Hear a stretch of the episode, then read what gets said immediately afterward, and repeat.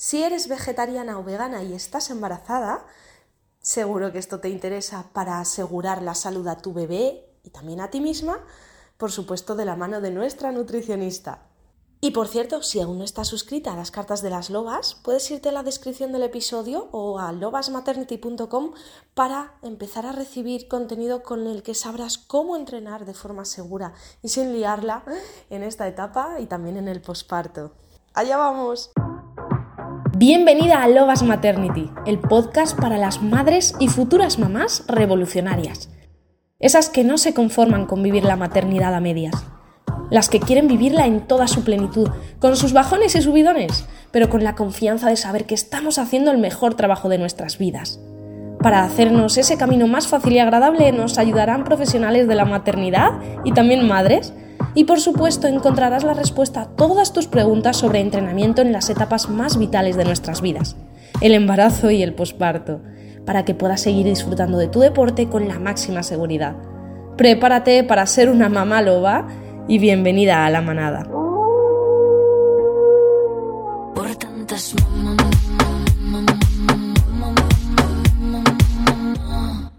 Alimenta tus valores porque eso es quien tú eres.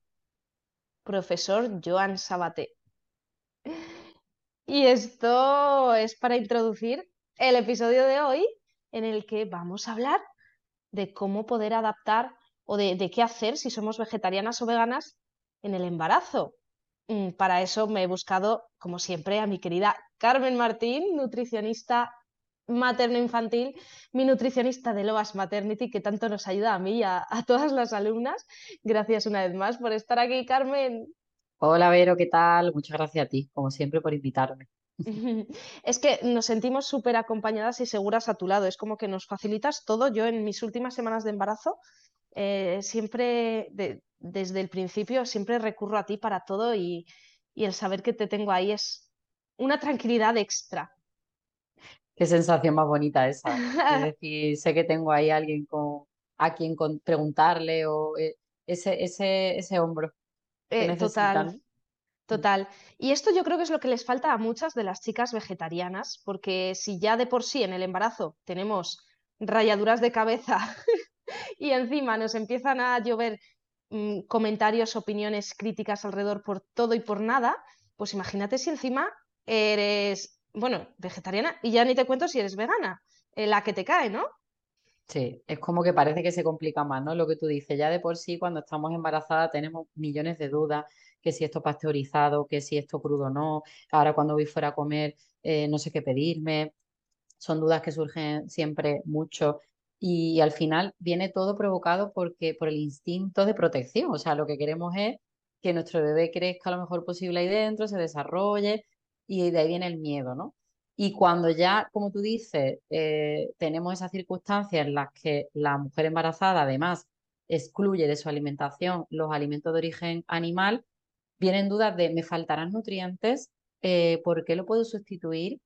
Y bueno, ahora vamos a hablar un poquito más de esto y profundizamos, pero en realidad es más sencillo de lo que parece, porque la mujer eh, vegetariana o vegana ya lo era antes de quedarse embarazada. Es verdad que ahora se ven eh, las necesidades incrementadas de ciertos nutrientes, ¿no? Que obviamente hay que, tanto la mujer que es vegana como la que no, ¿no? Que hay que tenerla en cuenta y de qué manera. También tenemos la suplementación, pero si se planifica bien eh, y no tampoco complicándose mucho, la alimentación sin animales, ¿no? Vegetariana o vegana de una mujer embarazada, no tiene por qué faltar nada. Y precisamente yo creo que este va a ser el objetivo de este podcast, ¿no? Transmitir esa tranquilidad de la que hablábamos al principio, de que si lo haces así, va a estar todo bien. Y sobre todo, quiero insistir en esto porque creo que es importante.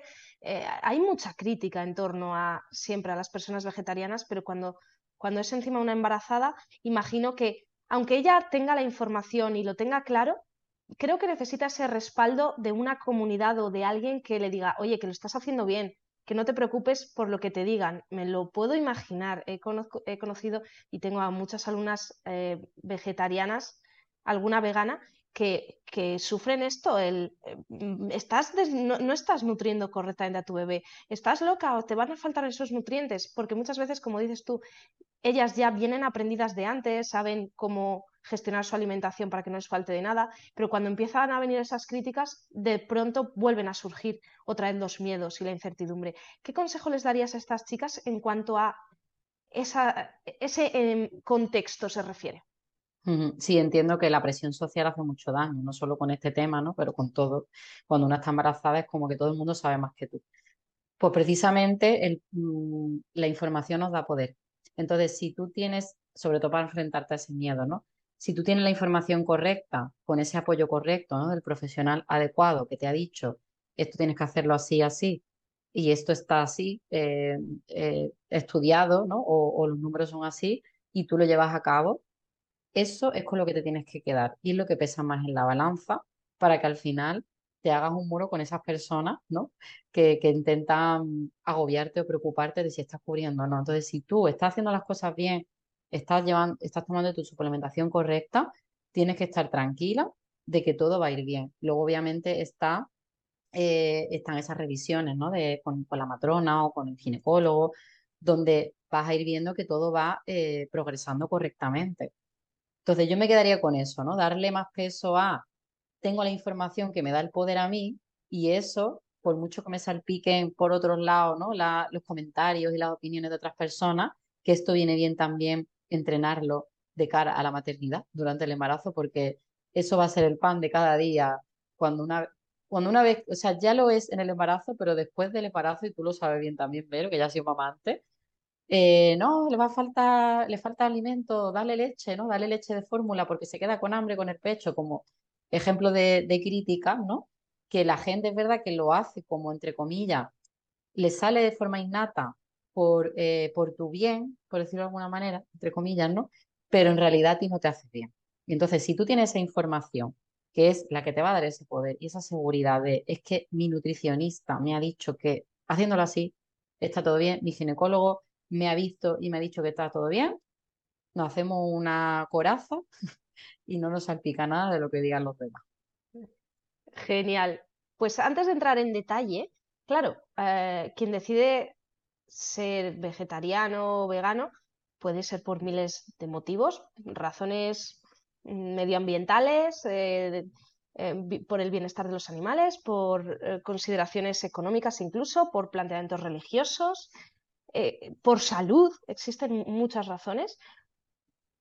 Em, cuando, cuando, se nos presenta una razón mayor como es eh, la de cuidar del embarazo, la de cuidar del bebé, ¿es realmente sano llevar una de estas dietas en el embarazo? Y quiero que me distingas también entre vegetariana y vegana, como para decir, oye, sigo alimentando, como decía esa frase del principio, sigo alimentando mis valores, pero sabiendo que estoy dándole lo mejor al bebé y a mí misma.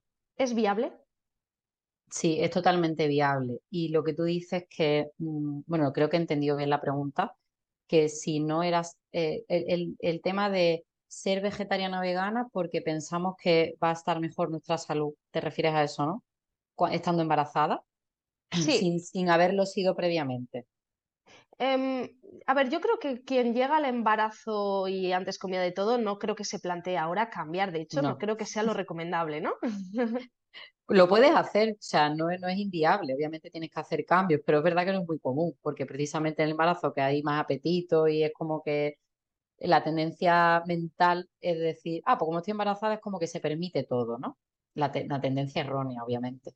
Entonces, una, como decía al principio, una dieta, ahora vamos a distinguir vegetariana o vegana, bien planificada, es totalmente compatible con el embarazo. Eso quiero que quede súper, súper claro, ¿vale?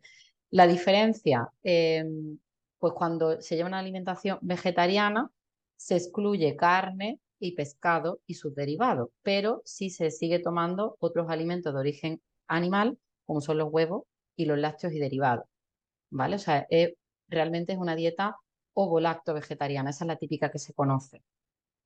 Eh, esta pues está bastante bien, es decir, mm, si, tu motivación es por comer sano, que es lo que me decías en la pregunta, y no es por ética, ni por los animales y demás, esta opción es, la, es mejor que la vegana, porque es más fácil cubrir los nutrientes de esa manera eh, que con la vegana, que no es imposible cubrirlo, ¿vale? Pero es más sencillo y, y al final, pues la vitamina D del huevo eh, vamos a, a, cubrirla más fácilmente, aunque sea por el sol, ¿no? Por ejemplo, que, con una dieta vegana, ¿no? Y la dieta vegana excluye absolutamente todo lo que tenga que ver con un animal. Es decir, ni que, que no, ya no es solamente que haya que matar el animal para comérselo, sino que lo que el animal produce para ti también está excluido. Y esto normalmente se hace más por cuestión de ética. O sea, la mayoría de los casos que yo conozco también de dieta vegetariana es por eso, es porque yo no quiero sacrificar a un animal ni quiero que un animal trabaje para mí, para darme leche o para darme huevo. Entonces, si no es por eso, no es por cuestión ética, sino por cuidarte, yo te recomiendo que, no, que sigas una dieta o vegetariana en vez de vegana, si tengo que elegir, ¿no? Por lo que decía antes. Es más fácil cubrir, eh, tienes que tomar un poquito menos de suplementación y a ver las cosas como son siempre. Una vitamina conseguida de forma natural de un alimento va a ser diferente a la suplementada. Nunca se puede equiparar al 100% igual a nivel de absorción, a nivel de efectividad, que con esto no quiere muchísimo menos em, preocupar a las que son veganas, ni muchísimo menos, porque están cubiertas, ¿no? Pero si tienes que elegir, es mejor la opción ovo-lacto vegetariana, sin duda. Claro, porque además luego se nos presenta otra cosa en el embarazo y sobre todo en el primer trimestre, son esas náuseas, esa inapetencia, esos ascos por ciertos alimentos y hay a quien le puede dar empezar a dar asco la carne, bueno, o el pescado, yo ni te cuento cocinar el pescado. Entonces, también ahí eh, necesitamos recursos, ¿no? Por si eh, el pescado antes lo comíamos y ahora de pronto no nos entra, o en el caso de que ya lo tuviéramos claro de antes, que sí o sí tenemos que tener siempre presente para que no nos falte de nada. Vale, yo aquí siempre recomiendo para que cubramos nutrientes, tanto en el caso de embarazo, que esto es extrapolable a toda la población, tener en mente casi que ese, ese plato de Harvard, ¿no? Donde abundan los vegetales variados y donde la otra mitad del plato se divide en dos y uno de esos dos trozos, de esos dos huecos, ese cuarto del plato, se dirige o se, bueno, se cubre con proteínas, con alimentos ricos en proteínas. Yo siempre aquí explico que la proteína buena, de buena calidad, no solo se consigue a base de alimentos de origen animal, que es cierto que la proteína del huevo es maravillosa, ¿vale? E incluso yo digo, si tienes que elegir dentro de lo animal, tírate para el huevo, que siempre va a ser mejor que incluso la carne y el pescado, un huevo de calidad, ¿no? Pero hay alimentos que son de origen vegetal que también nos aportan proteína. Entonces, si tú tienes estas opciones y tienes esta información y te ves en esa tesitura de decir, uff, me está dando un asco comer pescado y carne, como tú dices, y es que hoy no me apetece el huevo. Eh, ¿Y qué meto ahí para cubrir las proteínas? Pues están las legumbres, semillas y frutos secos, ¿vale? Las legumbres son una buena fuente de proteína vegetal y ahí especialmente también podemos incluir la soja, que es compatible con el embarazo, que nadie se agobie con los fitoestrógenos y que se te vayan a alterar las hormonas. No. Puedes tomar, en más, en una dieta vegetariana y vegana, eh, es un recurso del que se tira bastante para cubrir esa proteína. Pero bueno, podemos elegir cualquier legumbre y derivado y no tiene por qué ser siempre estar comiendo potaje, porque la gente piensa en legumbre y es como voy a estar todos los días, uff, no me apetece ahora con el calor, embarazada, bueno, pues te puedes hacer ensalada. Puedes eh, coger, hay ahora pasta elaborada con harina de garbanzo, con harina de guisante, con harina de, lenteja y puedes hacerte un plato de macarrones de hélice de lenteja roja con tu verdurita y ahí no te va a faltar la proteína, porque si encima eh, le pones por encima eh, pipas de calabaza, por ejemplo, la calabaza, la pipa de calabaza tiene proteína. Esto es algo que mucha gente no sabe tiene bastante proteína, además de grasa buena. Y encima es en poquita cantidad un alimento muy rico en nutrientes, es decir, tiene alta densidad nutricional y es muy interesante para este tipo de dietas. Entonces, si tú sabes las diferentes opciones de alimentos que te están aportando ese macronutriente que suele preocupar más, ¿no? Que se cubra en este tipo de dieta, vas a tener eh, la alternativa posible si no te apetece ese otro alimento, ¿vale? Y aquí hablando de proteína, porque es algo que ya sin ser vegetariana muchas veces nos quedamos cortas, las que también incluimos eh, estos alimentos en nuestra dieta. Em, y sobre todo en las mujeres hay, parece que hay rechazo a la proteína, no sea que mm, ganemos más peso, nos pongamos más fuertes, y, al igual que muchas veces se demoniza a las grasas, ¿no? Pero eh, en tema proteína, para asegurarnos de estar cubriendo bien esos mínimos, ¿recomiendas la suplementación con proteína? En este caso, si la mujer embarazada está haciendo, está entrenando, sobre todo la fuerza, ¿vale?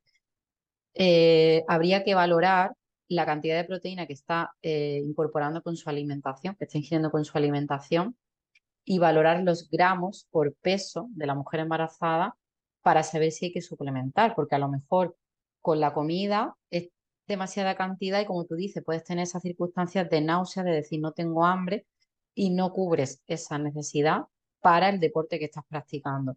Entonces, si se analiza el caso, porque esto es individualizado, y a veces pasa, ¿eh? es muy, muy fácil que no se llegue a cubrir la proteína diaria, incluso en personas, en mujeres que no están embarazadas, que hacen deporte. Entonces ahí sí que está genial ese recurso de suplementar con un batido.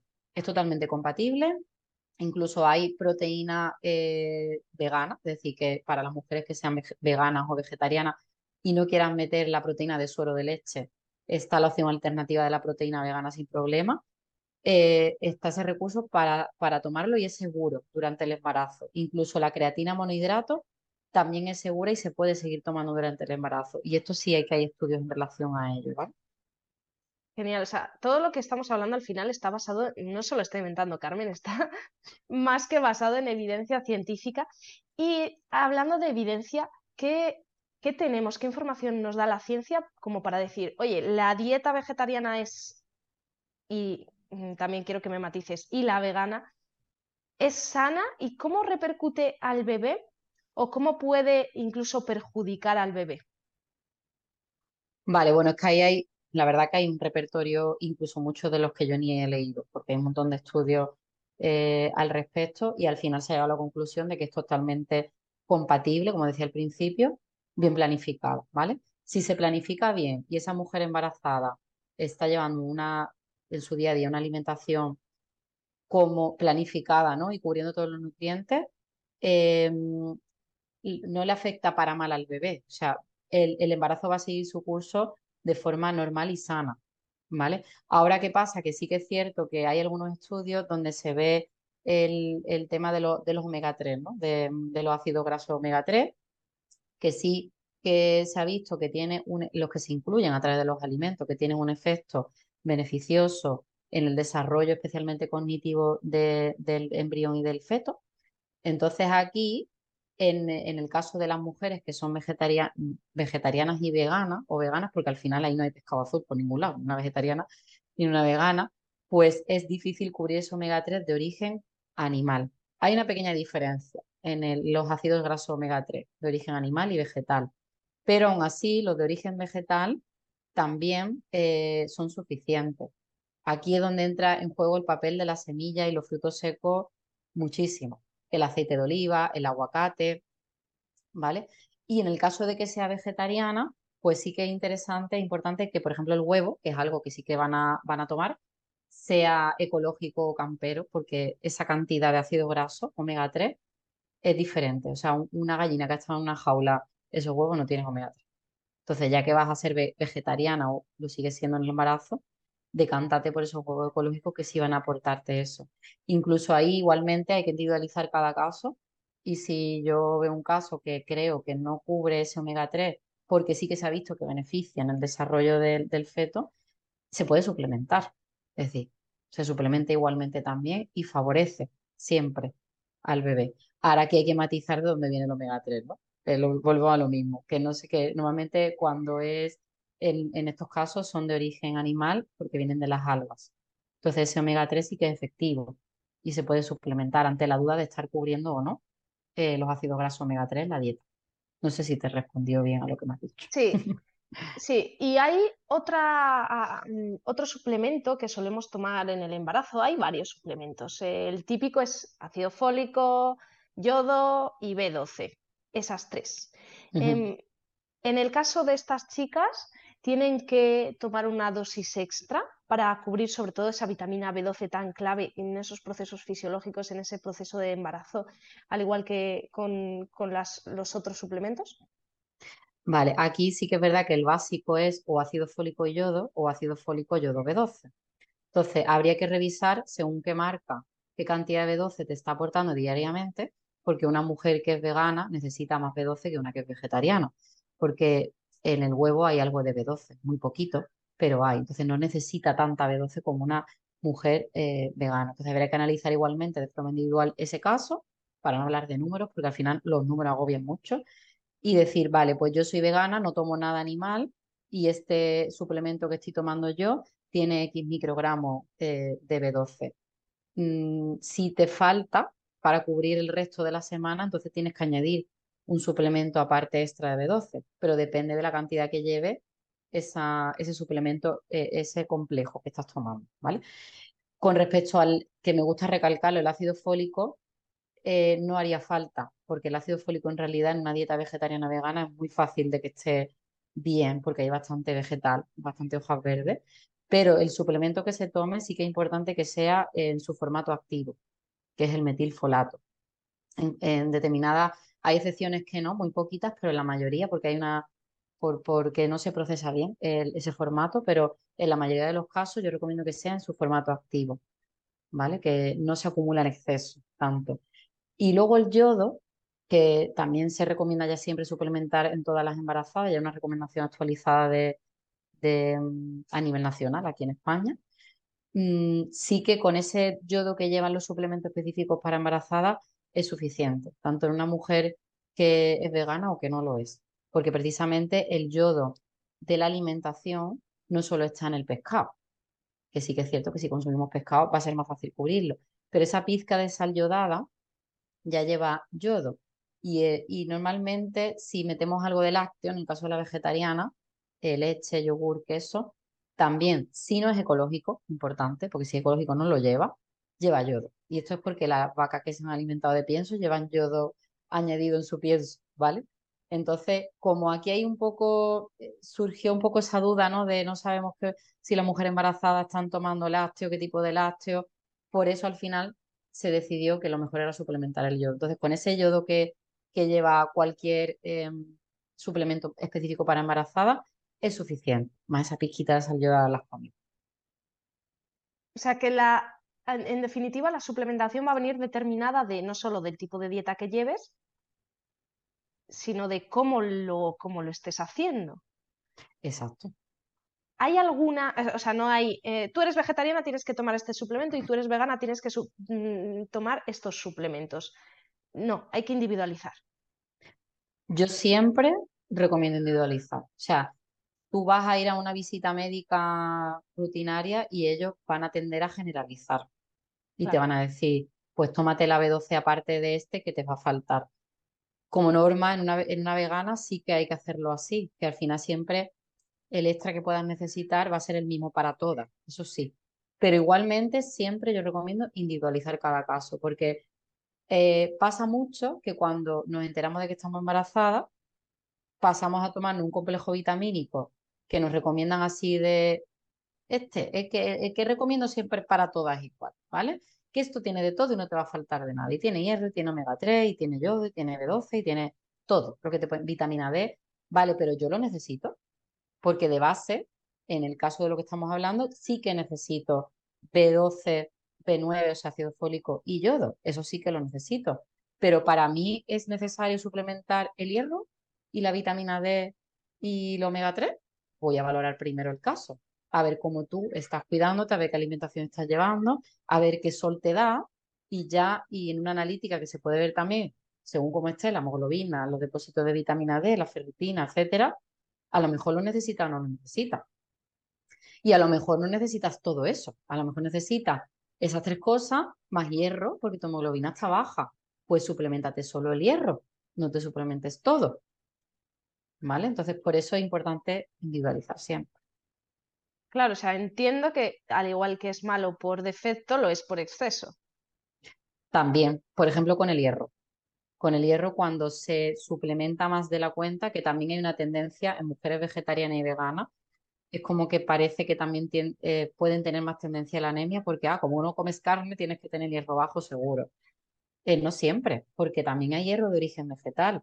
Si tú tienes esa información y sabes dónde está ese hierro y sabes cómo hacer, cómo mezclar los alimentos para que ese hierro sea más disponible y se absorba mejor, no tienes por qué tener problemas de déficit de hierro.